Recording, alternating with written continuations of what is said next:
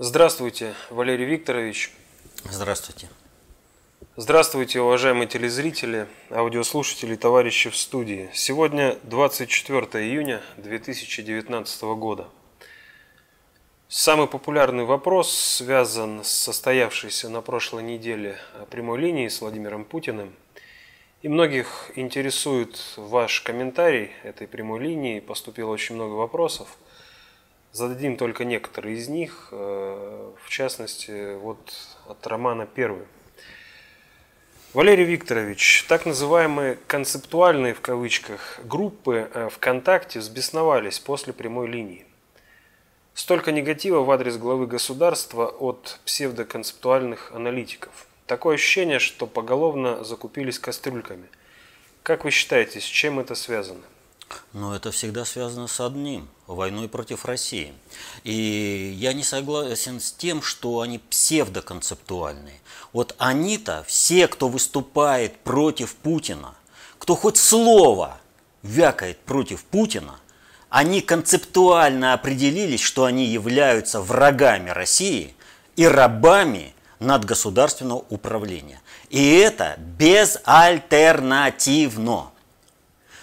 Вот берем абсолютно э, ситуацию. Человек, ну просто не приемлет Путина, ну, ну никак, вот, ну, ну вот совершенно никак. Вот его, он, ну, аж трясет его от ненависти к Путину. Вот такой. Но этот человек любит Россию. Как он в этой ситуации должен поступить? Вот э, есть незамысловатая схема управления. Эту схему управления выразил в 1941 году Трумэн, который, когда после фашистской Германии напала на Советский Союз, он сказал, если будет побеждать Германия, будем помогать России. Если будет побеждать Россия, будем помогать Германии. И пусть они убивают друг друга как можно дольше.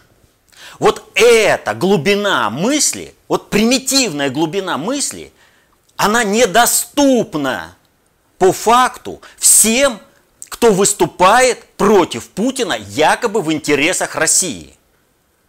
Это действительно якобы. Ну, не полные же они идиоты, чтобы не понять вот эту ситуацию. Ведь посмотрите, какая э, ситуация складывается. Сейчас Путин является врагом э, для э, всего, для всех западных врагов России. Вот он враг номер один – его хотят уничтожить и страновые элиты, и глобальщики не очень его поддерживают. У него огромный напряг по отношению э, со всем миром, но при этом Путин создает определенный позитив в России. Даже если бы вот он не создавал позитив в России, но Путин создает позитив в России. У нас уже нет такого беспредела, 90, который был в 90-х.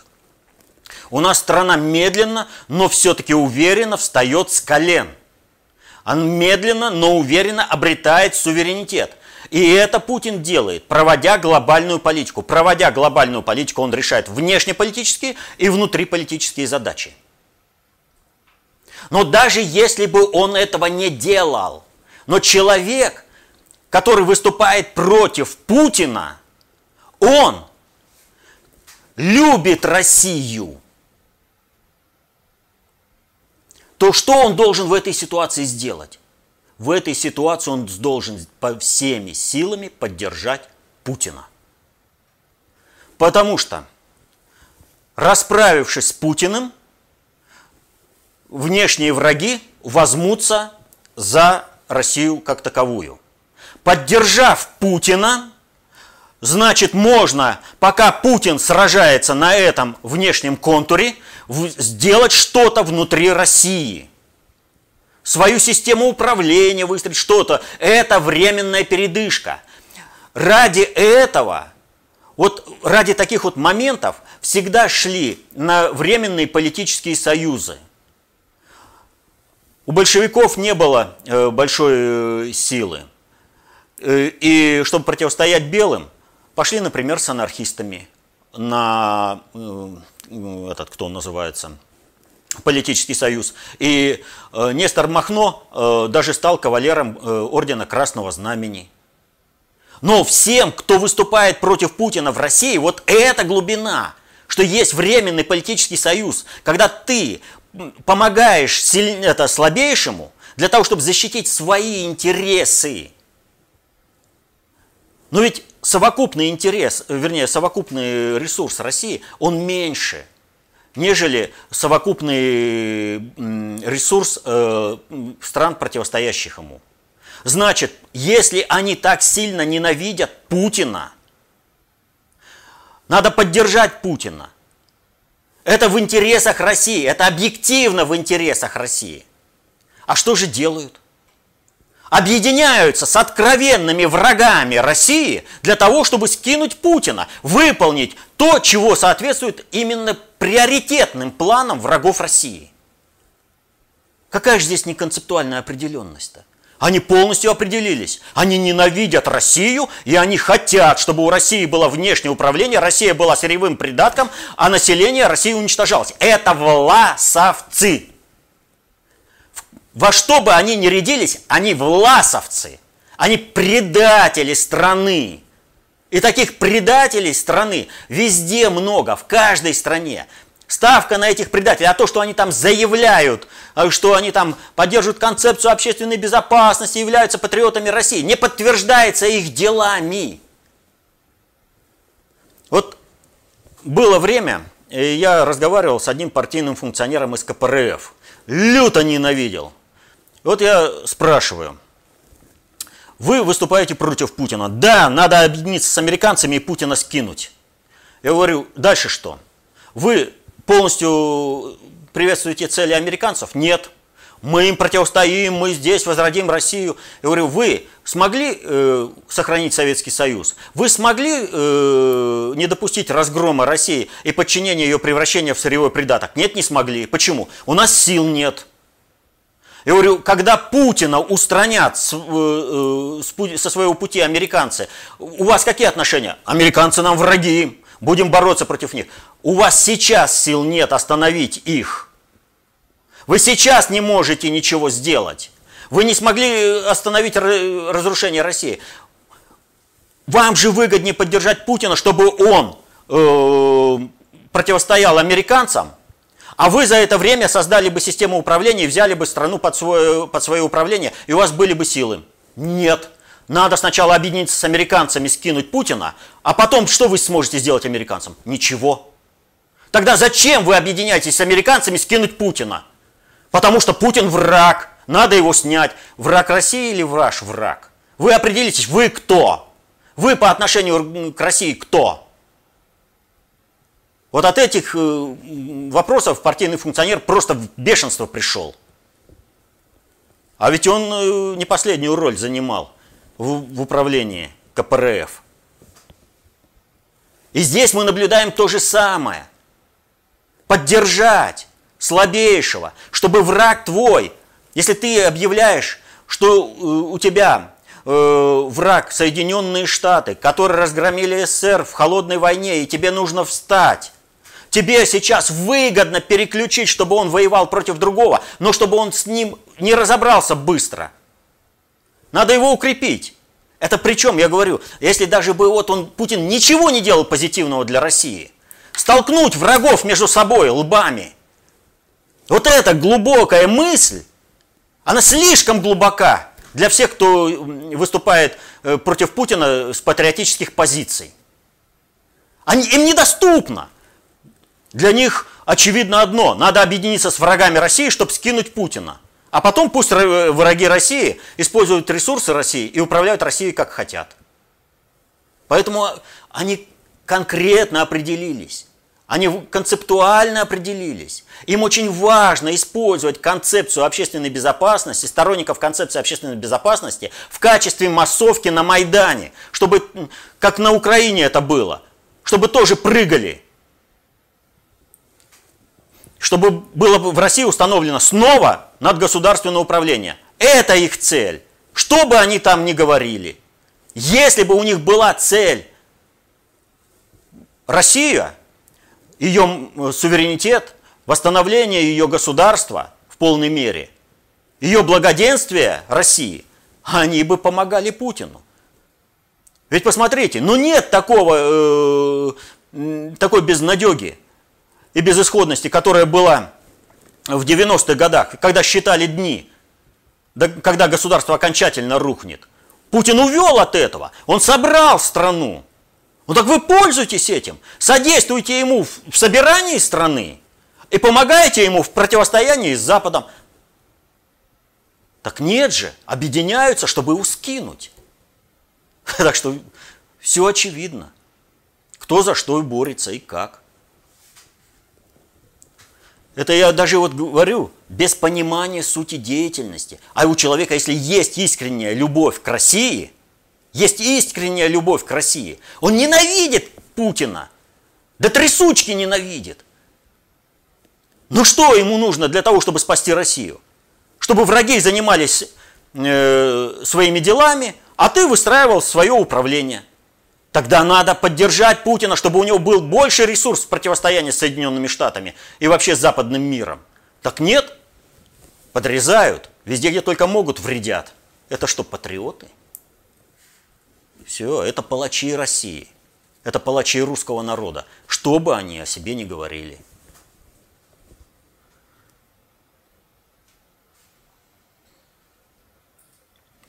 Следующий вопрос от Андрея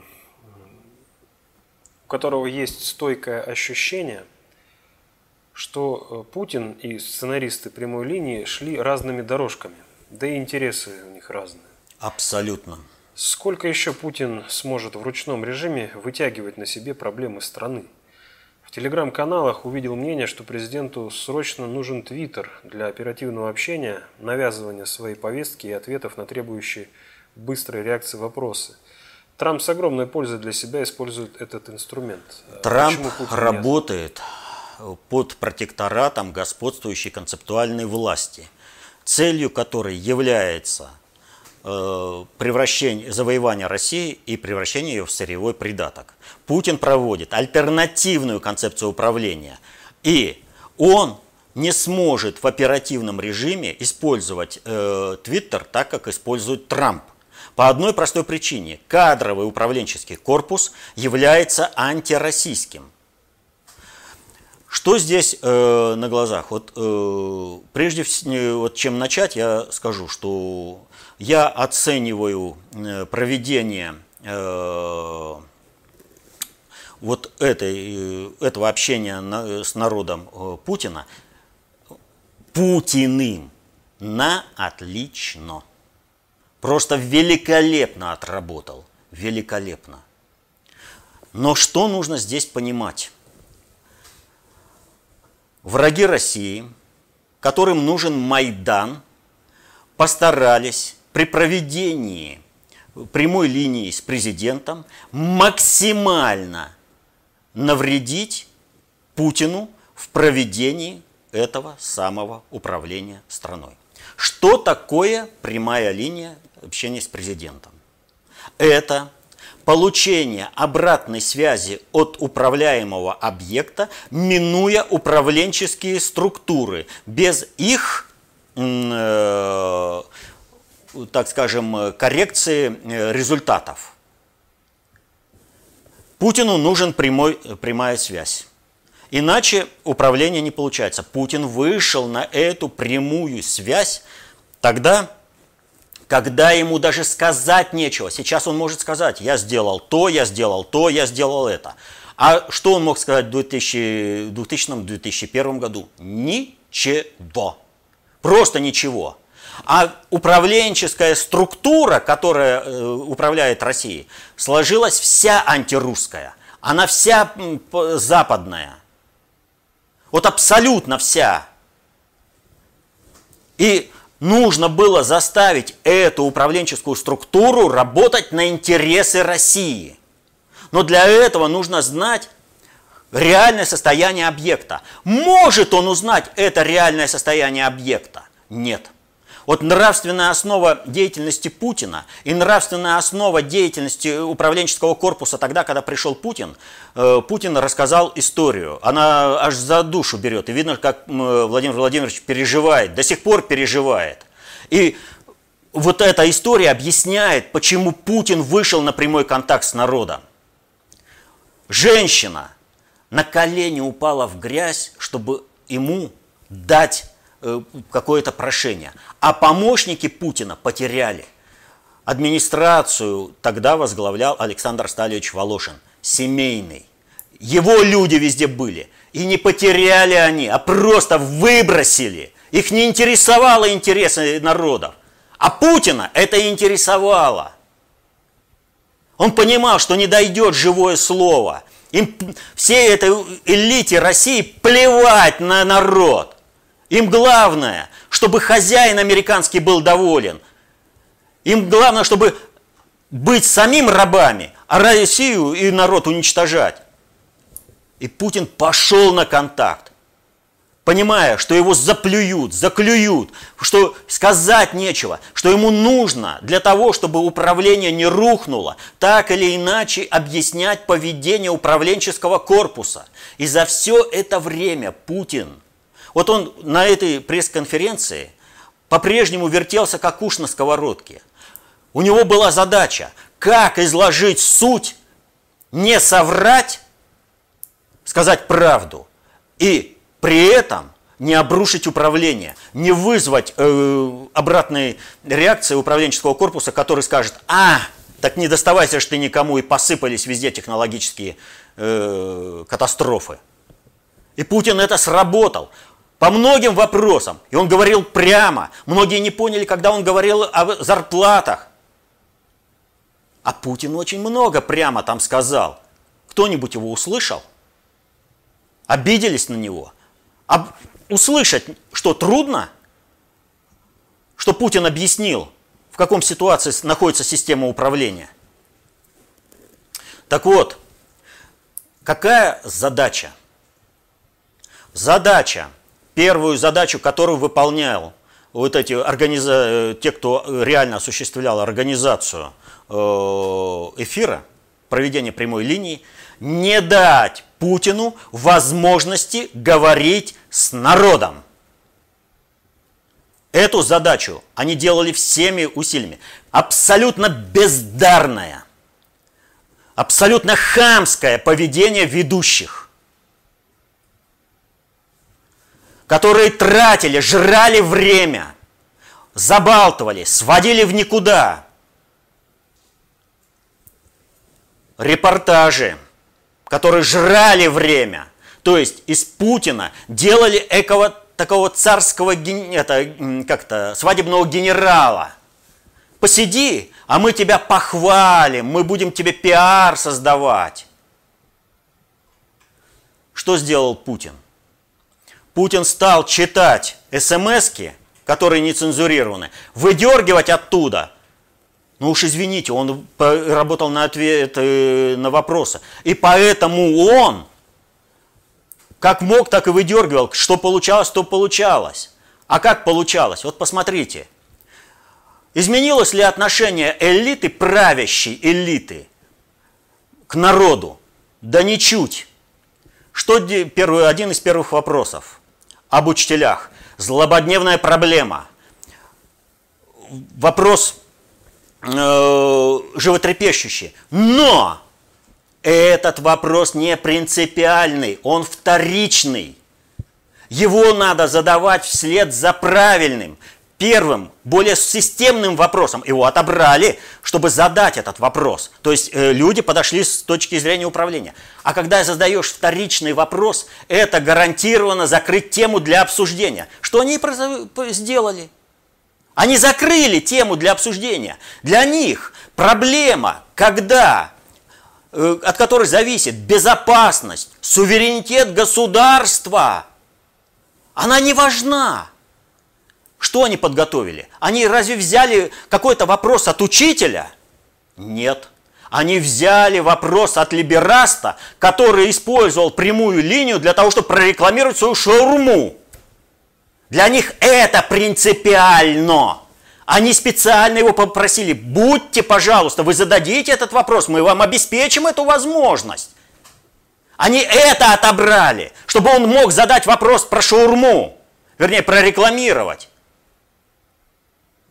Для них это, их не боль э, людей интересует, организаторов. Абсолютно. Вот эти вот два, две позиции по учителям и по этой шаурме, это показатель нравственности организаторов. Их не интересует боль и чаяние народа. Их интересуют свои болячки. Им реклама шаурмы важнее. Пусть президент для меня будет рекламщиком шаурмы. Как там э, в, это, в «Золотой рыбке»-то? Э, царица. Чтобы была золотая рыбка у меня на посылках. Они это показали, это продемонстрировали – мы хотим, чтобы Путин, эффективный менеджер и управляющий, был у нас на посылках. А интересы народа, образование, да кого они волнуют? Ну кого? Его, который не имеет, этот владелец шаурмы, который не имеет образования? Ну который вдруг ни с того ни с сего сделал бизнес, что даже Шаш Собянин к нему приходил на открытие его заведения. Это ж понятно, что абсолютно сделанный человек, что ничего он своим трудом не добился, что его специально создали с примитивным интеллектом, что ничем больше не надо заниматься, кроме того, что приносит удовольствие. Если ты не будешь держать государство, не будешь ничем заниматься, у тебя удовольствие какое будет? Где ты еду будешь брать для удовольствия? И в какой квартире комфортабельной ты будешь жить для удовольствия, если тебе не будут подавать горячую воду и тепло, если тебе эту квартиру не построят. Это показатель. Они не хотят слышать народ. Они не хотят, чтобы Путин с ним общался. Они постарались всеми силами сорвать, чтобы Путин не мог разговаривать с людьми. А Путин – выдергивая вопросы, все равно поднимал уровень съема обратной связи с управляемого объекта на максимально возможную высоту. А на какую можно было поднять высоту? Вот вы понимаете? Смотрите, какая ключевая проблема в нашем обществе. Люди понимают, что их не просто оскорбили, а их геноцидят через проведение пенсионной реформы. При этом все либерасты, в том числе и Медведев сказал, да не было никаких причин. Мы над вами посмеялись, мы вообще можем сейчас переходить на четырехдневную неделю. Мы просто Россию лишаем будущего через проведение этой пенсионной реформы. Народ бурлит. На основе этого упал рейтинг президента. На основе этого растут майданные настроения. И вдруг ни одного вопроса по пенсионной реформе. Ну ни одного, вот вообще ни одного вопроса. Э, Сергей Иванович Кургинян поднял этот вопрос на э, передачу у Соловьева. Что сделали? Цензура. Вырезали. Но и осталась позиция Соловьева. Вы видите, Вопросов по пенсионной реформе не было. Люди приняли это. А результат? В стране резко повысилось уровень социального давления, напряжения, и сторонников выйти, количество сторонников выйти на Майдан, чтобы снести государство. Ровно то, чего либерасты и хотят сделать. Они ровно для этого выводят. Насколько важна прямая линия для президента. Понимают либерасты, великолепно понимают. И некоторые чиновники что делают? Они собирают свои коллективы. Если кто-то задаст вопрос президенту, уволю. Чиновники с госаппарата, с частных структур, а в других регионах на время проведения э, прямого эфира свет выключился. Все, Закончился прямой эфир, свет включился. Если бы это было пустое дело, не было бы такого э, противодействия. Просто не было. Так вот, две было задачи, повторю, у строителей. Первая – не дать Путину снять нормальную реакцию обратной связи с управляемого объекта. И здесь они постарались очень сильно. Они жрали время безбожно. Они переводили тему на шаурму, на что угодно, лишь бы только у Путина не было такой возможности. Путин э, сам выводил на нужный уровень, выхватывая наиболее острые вопросы из смс -ок. Вторая задача. Вот посмотрите, что делает, например, Москва, Кремль, Путин. Вроде бы информирует, но на самом деле они дискредитируют президента и нагнетают э, напряжение в обществе через создание культа личности. Напряжение. Ровно это и решала вторая задача, э, прямая линия. Восхваление президента. О, как все. А вот оно как. Вот он президент. Для чего? Для того, чтобы пошло до еще одно отторжение, и градус майданности в стране резко повысился. То есть э, к пресс-секретарю Пескову прямой вопрос. По факту, вы дурак или враг России? Пусть ответит. Своими делами, не надо это сама. Своими делами пусть отвечает. И они будут понятны. Поэтому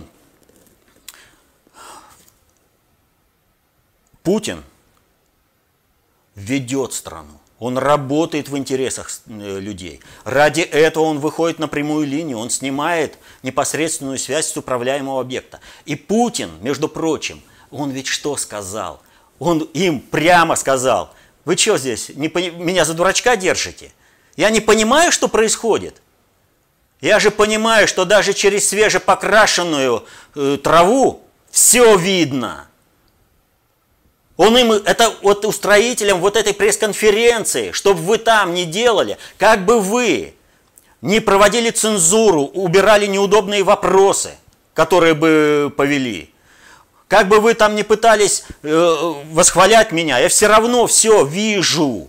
Вот даже если бы я не смог читать эти смс я бы видел, какое реальное состояние дела управления. Через один вопрос по шаурме и по, вопрос по образованию. Все сразу стало ясно. Все на свои места сразу встало. Они что, вообще не понимают, что они сделали с вопросом по образованию? Но для них принципиально важно лишить страну образования.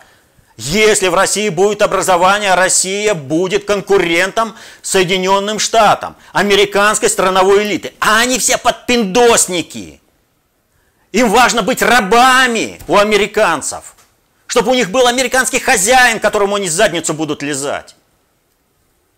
А что будет с Россией, их вообще не волнует. И Путин, повторю, давал прямые, честные ответы, но чтобы понять эти ответы, нужно хоть немножко знать об управлении сложными социальными суперсистемами. Вот как там протекают эти процессы. И по каждому вопросу можно сказать, просто повторять, э, ну, интенционно немножко выделяя то, что сказал Путин. И все человеку станет ясно. Прямым текстом всегда говорит. Прямым. Так что вот такая ситуация. А у нас находятся концептуалы, которые объединяются с теми, кто Путина ненавидит и старается быстрее его сменять. Вот они, пожалуйста, все олигархи, подпиндосники. Они хотят тоже скинуть побыстрее Путина – а что дальше-то будет? Ну, скинули Путина. Дальше-то что? Святые 90-е? А народу это надо?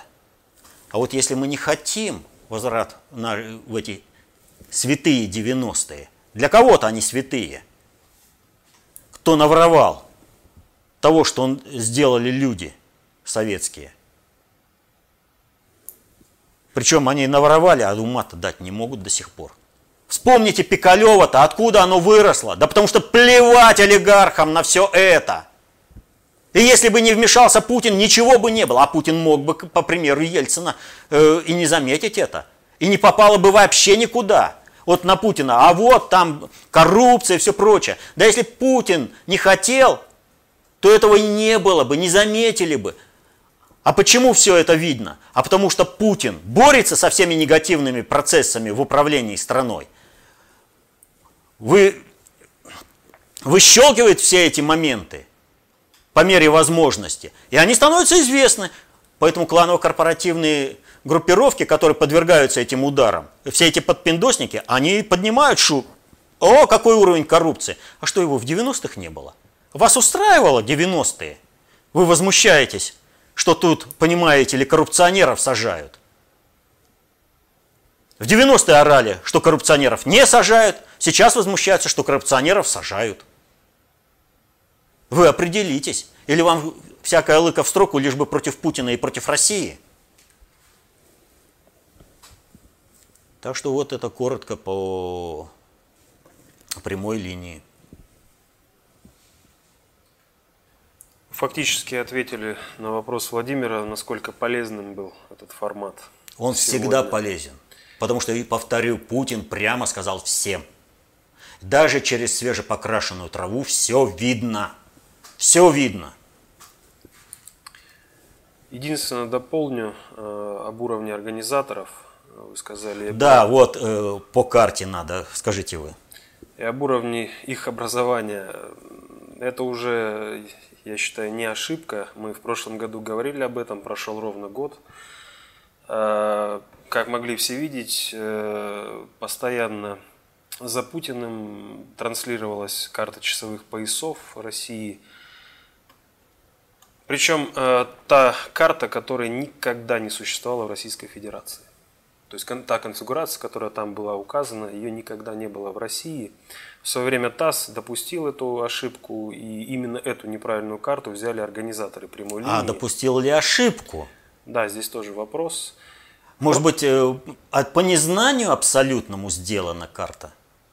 Потому что вот професси... о профессионализме журналистов это говорить не приходится. Я уже говорил, что журналистом можно стать как вторая профессия. Сначала надо приобрести первую – не знают, чему учат, но все по это. И в данной ситуации э, много ли знают и умеют те журналисты, которые вели пресс-конференцию, вот эту вот прямую линию с Путиным? Ну, тем не менее, никто не обратил внимания на то, что там есть ошибка. И э, эту карту использовали до сих пор как А потому что году. общий образовательный уровень организаторов э, вот этой прямой линии – ровно такой, нулевой. Они не понимают, они видят карту, но они ее не понимают. Они ее не могут с реальной жизнью сравнить. У них интеллекта не хватает. Но здесь, кстати, можно еще сказать о том, что они тем самым нагло нарушают статью 5 Федерального закона об исчислении времени, где конкретно перечислены часовые зоны. Да. На этой карте совершенно не то, что есть в этом законе. Это, кстати, к вопросу об их и правовой ответственности еще. Ну, это и нравственная ответственность. Им плевать на Россию. Им важнее шаурму прорекламировать, чтобы Путин у них на посылках был. А что там в России? Да нарисуем какую-нибудь шнягу, и все, и толпа схавает. Ну сколько уже можно указывать на то, что... Ну, для тех, кто не, не понимает, о чем мы говорим, в частности, на этой карте Томская область отнесена к часовому поясу, хотя по закону зоне московское время плюс 3 часа, хотя она уже как 3 года живет в 4 часовой разнице с Москвой. И Саратовская область и Волгоградская область там отнесены к московскому времени. На сегодняшний день, как и год назад, э, это московское время плюс 1 час. Ну вы стараетесь сразу прям... А посидели бы сами, поработали бы с картой.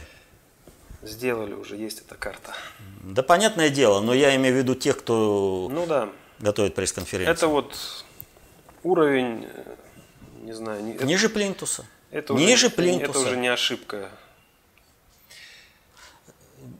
Здесь просто никто на это дело не обращает внимания. Им это всем наплевать.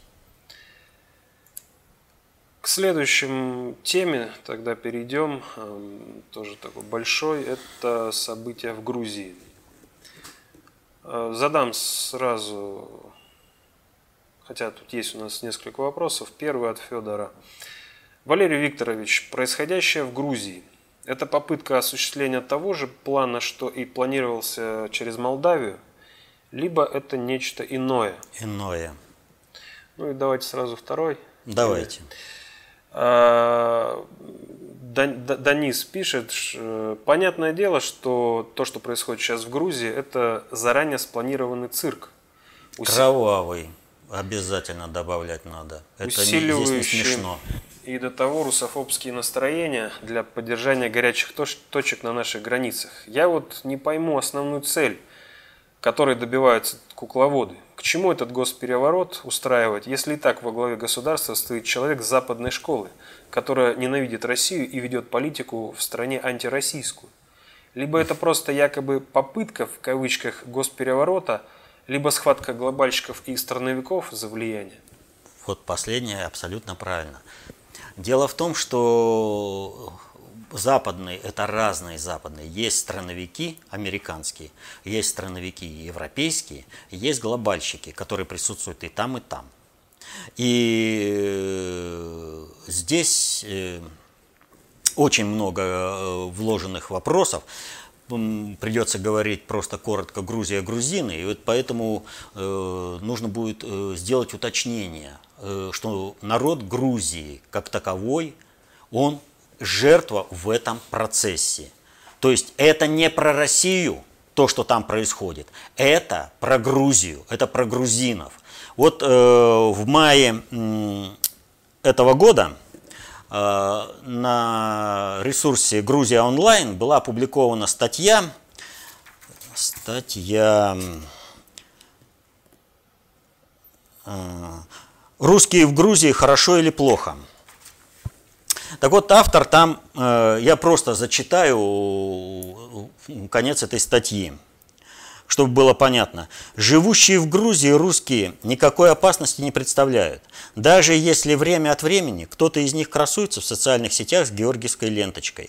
У нас на 9 мая выходили на улицу люди с красными флагами и портретами Сталина не российские экспаты, а наши, родные соотечественники. У нас дома работает общественный институт, который проводит интересы Кремля в десятки тысяч раз более эффективно, чем самый ватный русский русский экспант, наша с вами родная грузинская православная церковь. У нас дома по внедрению ватных идей гораздо более активно, чем РТР, работает несколько местных газет с большими тиражами и телекомпании со средней численностью зрителей.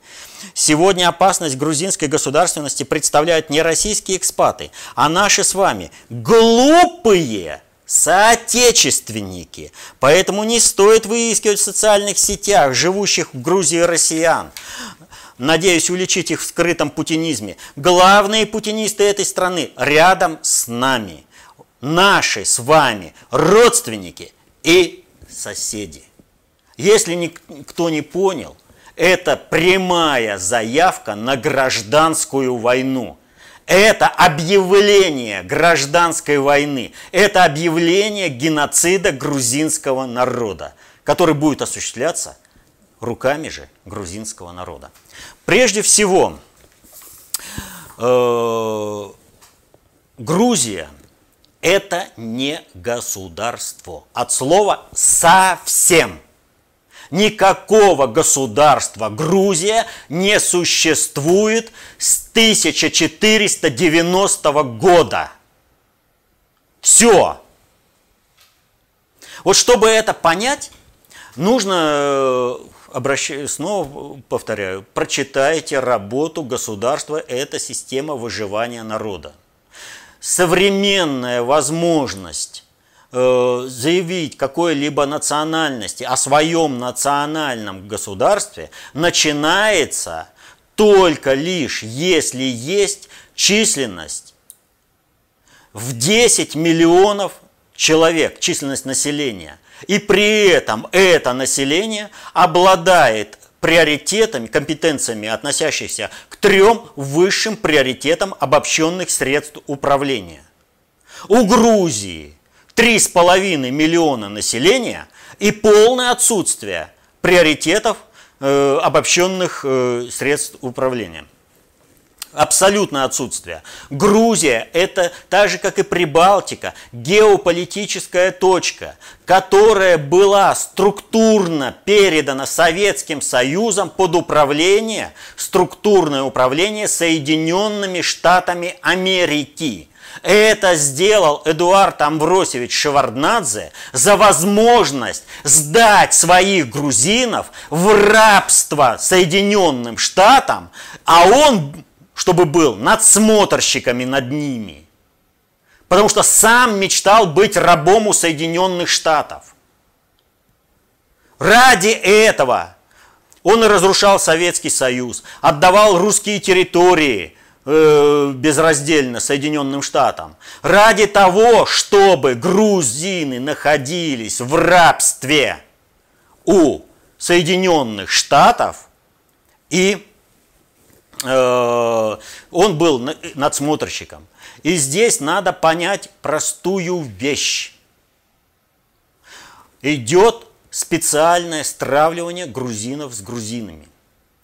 И есть абсолютное непонимание роли России, что она из себя представляет. И вот здесь на одном из телеканалов выступает Э, представитель Грузии, э, весь патриот Грузии, но кому он претензии выставляет? Так же, как и Зарубишвили, как и все остальные, он выставляет претензии России. Как же так? Вы же должны понять, это же вот из-за России произошла война в Грузии.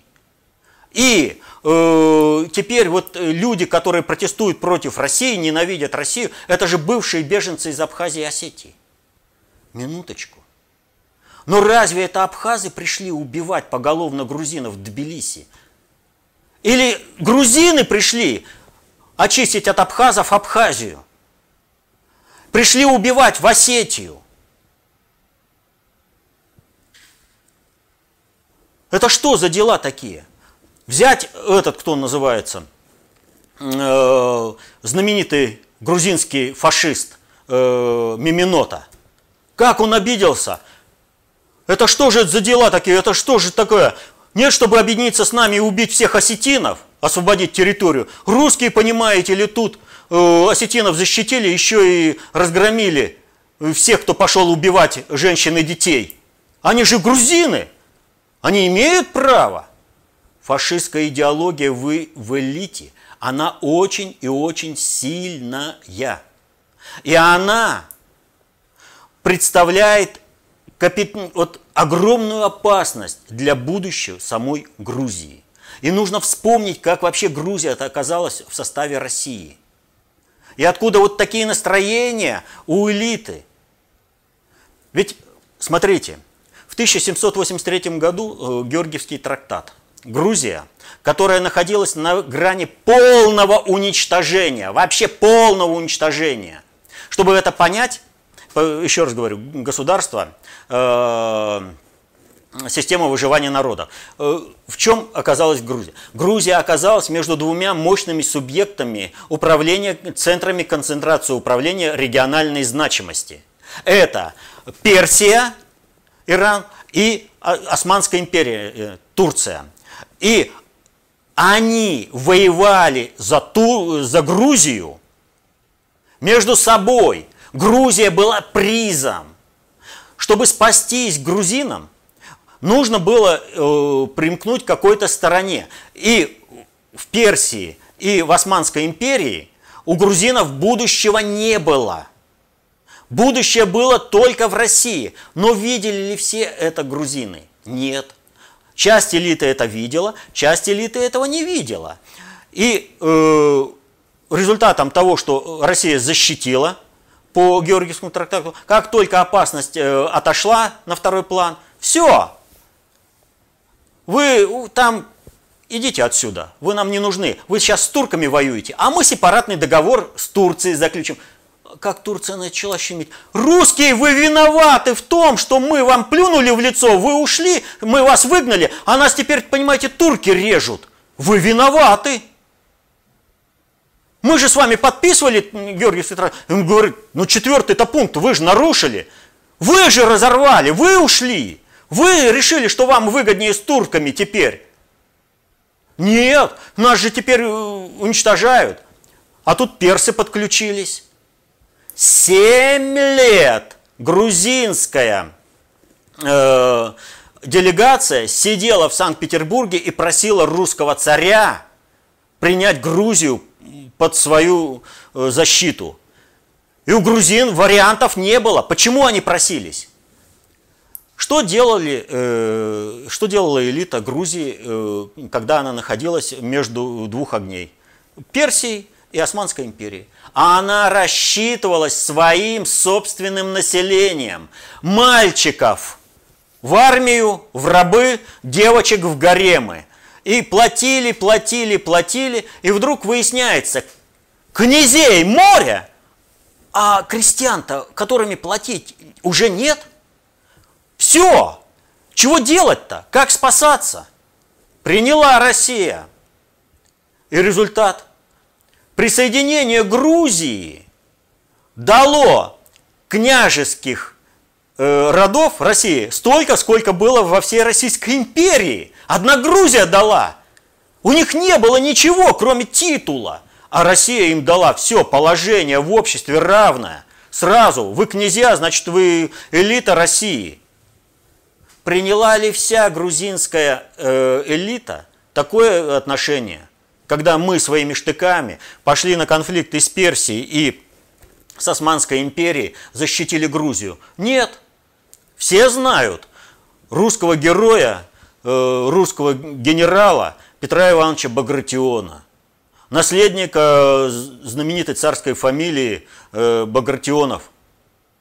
Но в то же ровное время, когда Петр Иванович Багратион сражался за интересы России, Российской империи, за интересы Грузии в составе Российской империи, потому что только Россия не будет уничтожать этнически и культурно культурную идентичность Грузии, пока Петр Иванович сражался за это, за свою родную Грузию, в рядах императорской российской армии, Александр Багратион уж не знал, к кому примкнуть, лишь бы только воевать против России. И чтобы Грузия оставалась разменной монетой э, в руках э, э, любого э, соседа, Турции, Персии, кого угодно, только не России. Почему? Быть в составе Великой России и значит, в общем-то, изменить свое отношение к народу. А вот этого не хотели. И они видели, вот эти элиты грузинские, которые видели в том, что а чего? Ну, закончились у нас э, обычные крестьяне, которыми дань платить. Ну, у нас же есть еще вон сколько князей.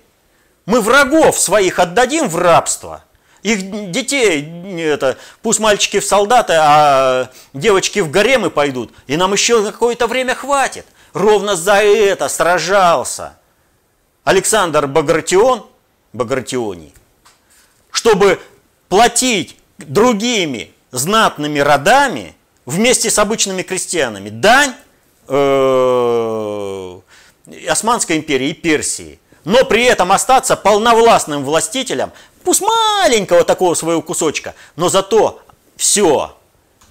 Я здесь распоряжаюсь как хочу. Ради этого уничтожили Советский Союз. Вот именно ради вот таких устремлений. Ради этого Шеварднадзе сдал в рабство Грузию. Грузия не имеет вообще ни одного, еди... ни одного шанса сохранить свою культурную идентичность вне состава России. Говорят, вот, э, что РП, это самое, Россия им там мешает, русский мир. А в чем тут суть? Должен был состояться гей-парад. Один из культовых, э, одно из культовых мероприятий западного мира. Это вот, когда показывают, кто есть кто. То есть вы хотите сохраниться в будущем как национальность, как э, культурная идентичность, или не хотите. Гей-парад – это ставить крест на своем будущем. И вот все, кто выступают за эти западные ценности, они выступают против будущего Грузии, против ее культурной национальной идентичности. И здесь нужно понимать следующее. Вот это мероприятие было заготовлено давно. Оно было заготовлено еще глобальщиками в плане разрушения России, уничтожения э, русской православной церкви, вообще православного мира. И когда была создана православная это, парламентская ассамблея, э, то э, Грузия три года добивалась э, проведения этой ассамблеи, вот, парламентской сессии у себя. Зачем? Ровно для того, чтобы совершить вот эту провокацию. Им нужно разгромить грузинскую православную церковь, им нужно ликвидировать культурную идентичность грузинского народа. Его нужно втянуть в братоубийственную гражданскую войну по любому расколу. Теперь вот, как видите, предлагают вообще воевать со своими родственниками в семье. Уже не надо там абхазов, осетинов выбирать. Уже в семье предлагают воевать. Они к этому ведут. Ради этого вышли.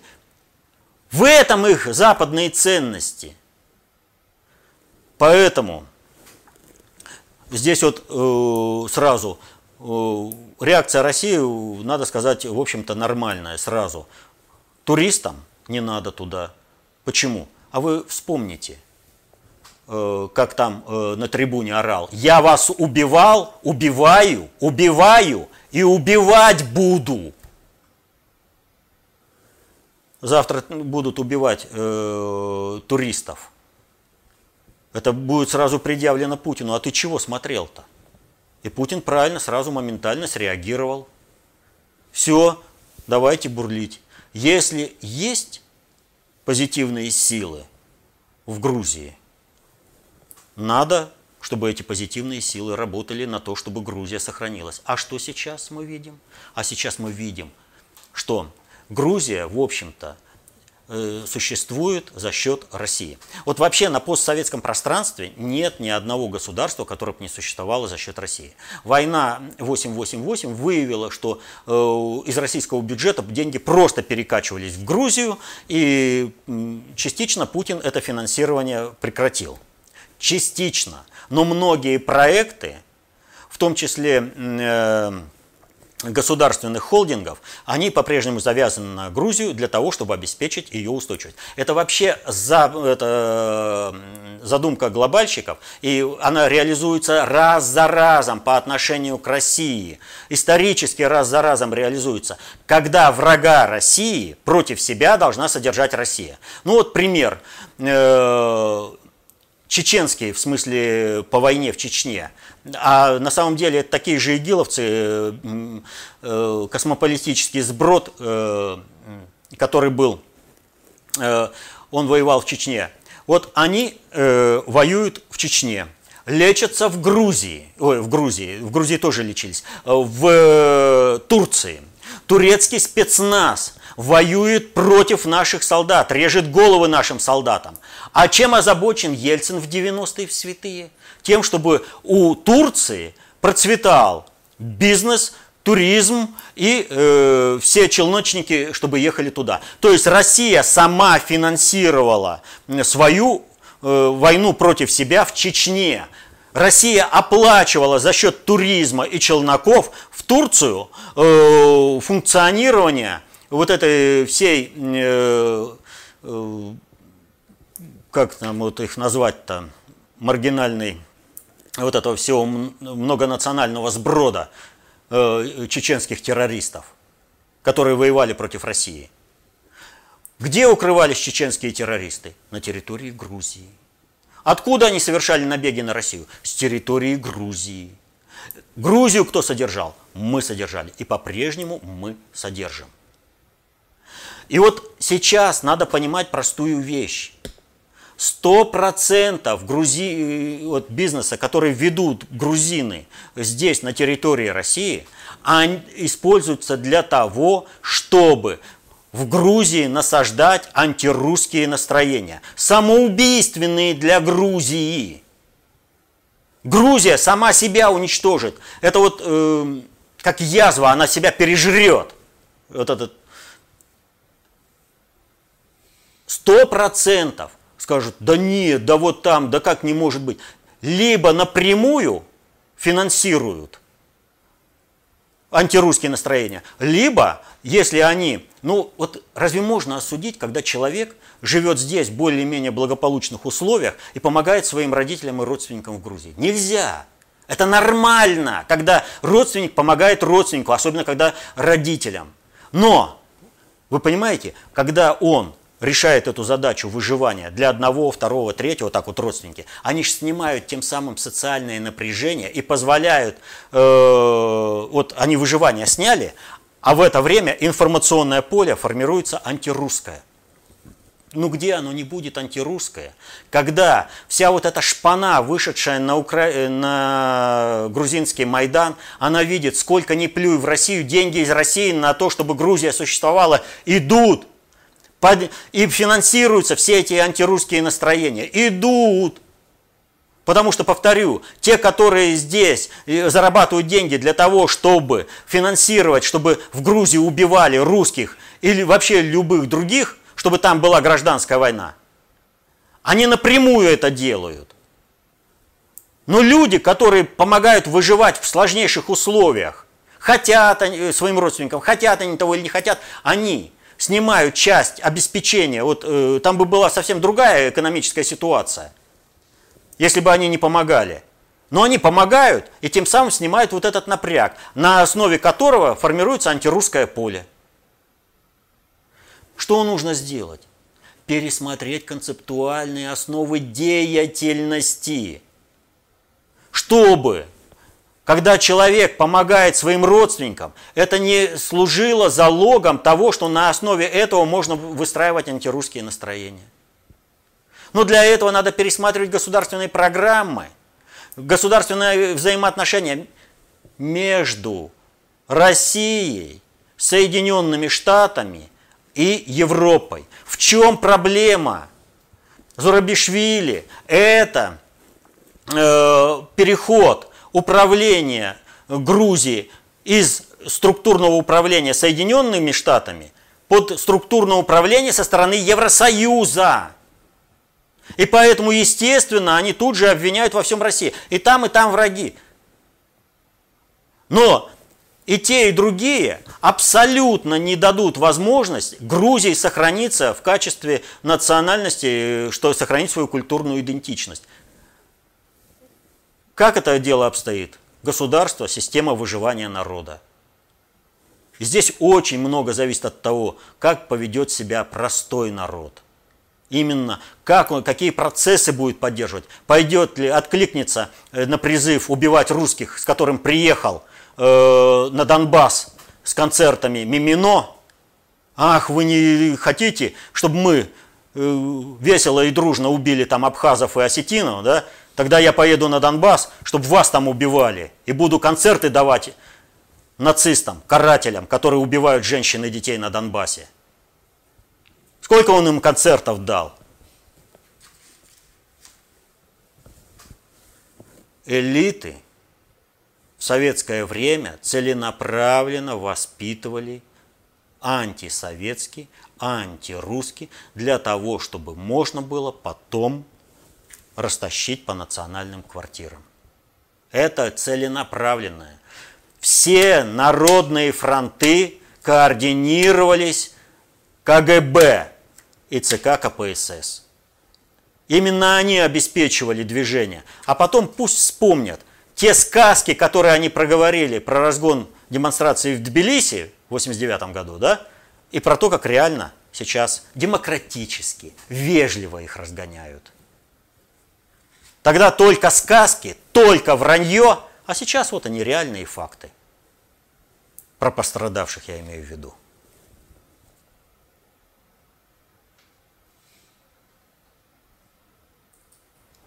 Ну и на Украину. От Татьяны два вопроса. Тоже постараюсь как один задать. Э, по, по Зеленскому. Э, Зеленский фигура не самостоятельная, судя по всему, находящаяся под управлением страновой элиты. Но, не совсем так. Но ну, при этом на встрече с Макроном Зеленский указывает ему на ошибочные выводы, озвучивает нежелание вести переговоры с сепаратистами, выставив при этом президента Франции дураком. На сегодняшний день Макрон работает на стороне глобальщиков, так почему тогда ГП позволяет такое некорректное поведение Зеленского? И вы говорили, что сейчас на Украине идет борьба между кланами за выбор хозяина. Так вот, э, можно ли считать, что хозяин таки выбрал Зеленского и его минует наказание за нарушение прав? Нет, нет. Значит, что касается Макрона, чтобы здесь было понятно. Макрон постоянно колеблется и конечно, сейчас его больше держат э, в руках э, глобальщики, нежели страновики. Но, тем не менее, нет-нет, да у него выверт э, э, случается. Что касается Зеленского, то это вот вообще никто и звать его никак. Он выбрал такую позицию. Вы там сами решите, кем я буду на кого я буду работать. А я в управление сейчас вообще не вмешиваюсь. Вот все. Вы между собой там перед э, над государственным управлением, вы же меня поставили, я вообще не в курсе и все прочее.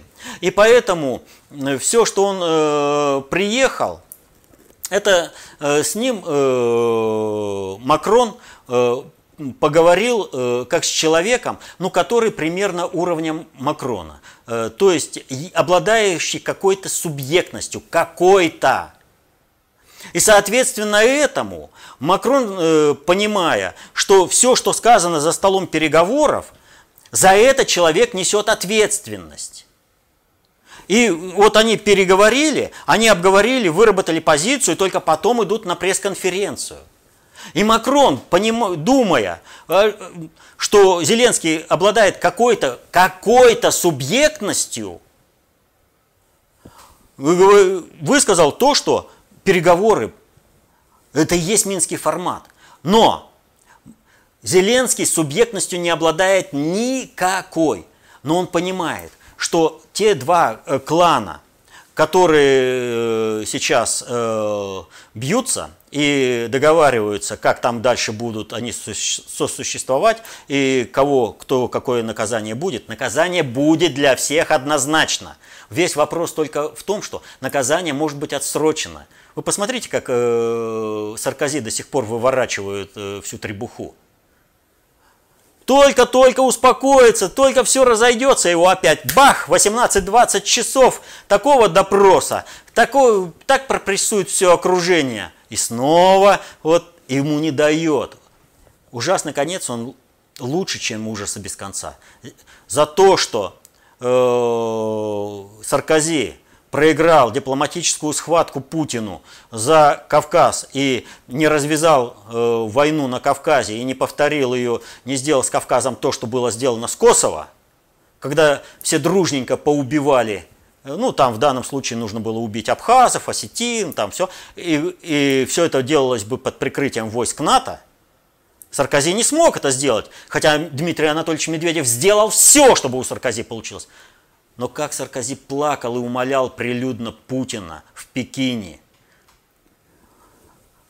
Вон, Медведев, Держит войска, не дает. Мы уже сутки, ну дайте нам еще время, мы дальше зачистим осетин, и все будет хорошо. Путин не позволил убивать людей.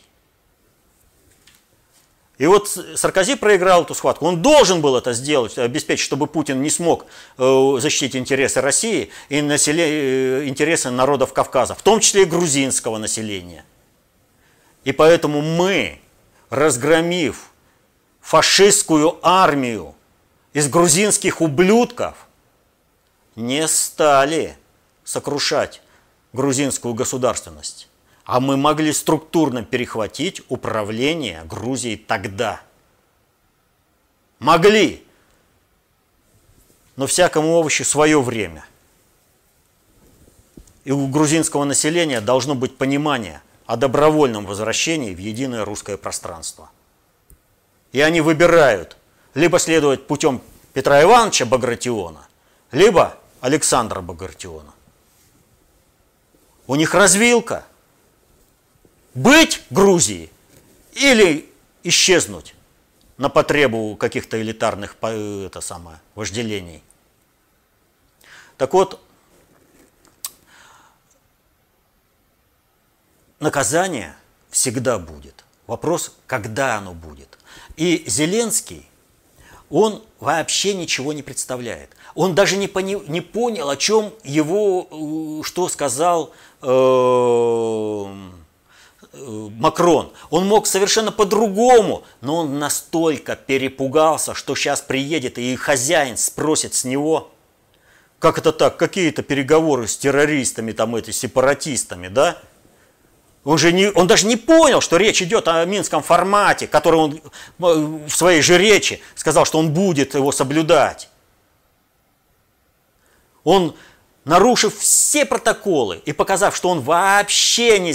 Ну, ну просто вот...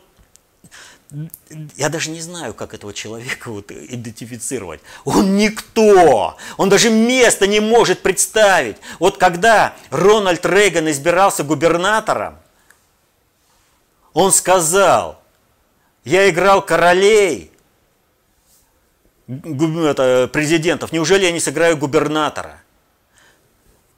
Зеленский играл президента своей собственной страны, и оказалось, что не в коня корм, он вообще не понимает ни как молвить, ни как ступить. Имеется в виду ходить, а не то, что ступить, имеете в виду тупить. Он не знает, как это все по-царски, чтобы соблюдение. Он испугался за свою шкуру и накосячил. Он не понимает. Ему нужно было с Ангелой Меркель нарушить протокол. Да и он бы стал вообще лидером просто. Если бы вот он там сделал отмашку, ребята, все, вот давайте человеку это, э, не до церемонии, проведем в следующий раз. Человека надо. Он видит, что женщину трясет. Она сейчас может упасть, рухнуть. Ей требуется срочная помощь. Но у него сочувствия нет. У него человечности в нем вообще нет. И он ничего в управлении не представляет. Он знает, ему сказали стоять, и он стоит. А что там дальше делать, его вообще не касается. Он уклонился от всех разборок, а на Украине еще не закончилась разборки. Вот посмотрите, американские страновики и глобальщики сцепились. На Украине с переменным успехом дело идет. Э, на, это, в Молдавии э, там спокойненько страновиков э, прижали так, что Плохотнюк вообще неизвестно как сбежал и где прячется. И все остальные тут же начали по щелям разбегаться, как тараканы. В Грузии эта задумка была под разрушение Евросоюза – но поскольку Советский Союз, Россия разрушался не по графику, и Россия вдруг начала вставать, то вопрос переформатирования э, Европы, снесения старых государств, формирования на них новых, формирования новых народов, новых языков, новых государств, он стал в сторону, в отстой. А э, кто называется? Католическая церковь уже полностью дискредитирована. Провели встречу Папа Римский с э, нашим патриархом на Кубе. Пожалуйста, берите под окормление Европу. У вас есть еще э, духовность, у вас есть э, традиционные ценности, вы еще э, стабилизируете Европу. А разрушение РПЦ грузинской РПЦ было заложено э, ровно для того, ну, в Грузии, чтобы перестраивать э, постсоветское пространство и Европу. Это отложилось, значит и атака на грузинскую православную церковь должна была быть отложена. Но там управляют страновые элиты США, а им во что бы то ни стало нужна война на постсоветском пространстве. Нужен конфликт, нужна битва, бойня. И они активировали Грузию. Но для Грузии это финал, это вообще выбор. Останутся грузины э, в будущем или не останутся. Грузинская элита раз за разом в своей основной массе выбирает самоуничтожение. Это исторически. С 1490 года. Все. Грузия шагает прямому историческому небытию.